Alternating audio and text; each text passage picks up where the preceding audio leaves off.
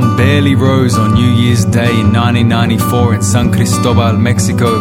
But when it did, it looked just like the head of a brand new shovel peeking over the ridge. And the night before, the crescent moon looked exactly like the head of a rusted pick that a farmer had just placed upon the stars. That night, a battalion of peasants called the Zapatistas in bandanas and pistolas were marching through Las Chiapas with a declaration of war.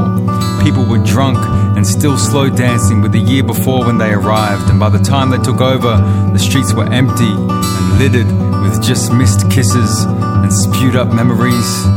Subcomandante Marcos was with them, always dressed in fatigues, facing a balaclava, eyes that could cut concrete, and a pipe dripping from his lips. He called himself Subcomandante, the sub commander, for a reason, because his leaders were the people, and together they were powerful.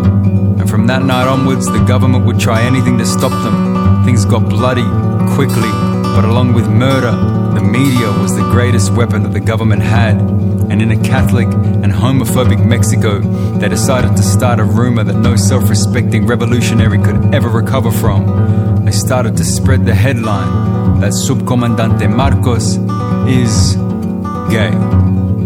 They called him a faggot, a sexual pervert, a pendejo, and he responded without hesitation and as every intellectual rebel should, with a poem. He said, Yes, you're right.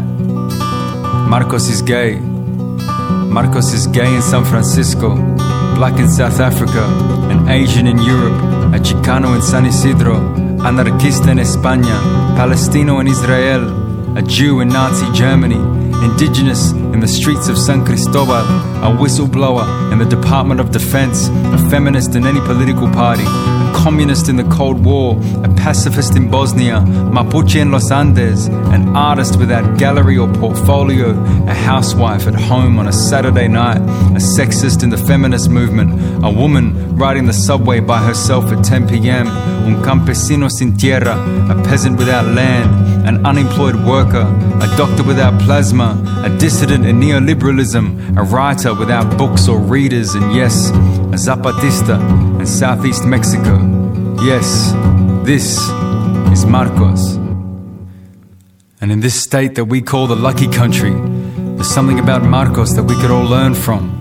As domestic violence victims without local services, an Aboriginal man celebrating by throwing an imaginary spear, a Chinese worker in Ballarat during the gold rush, a farmer without crops, indigenous people that he stole the farmland from, as a street kid forced onto a boat in 1788, a Muslim community trying to build a mosque on the Gold Coast, a feminist in any political party, a woman in any political party, a lonely spoken word poet at a pompous writers' festival, an asylum seeker used as a chess piece for successive governments again and again, and a gay couple who've been in love and engaged for a decade but are just waiting for one simple law to change. Yes, if Marcos is gay, then so am I. And so should we all be.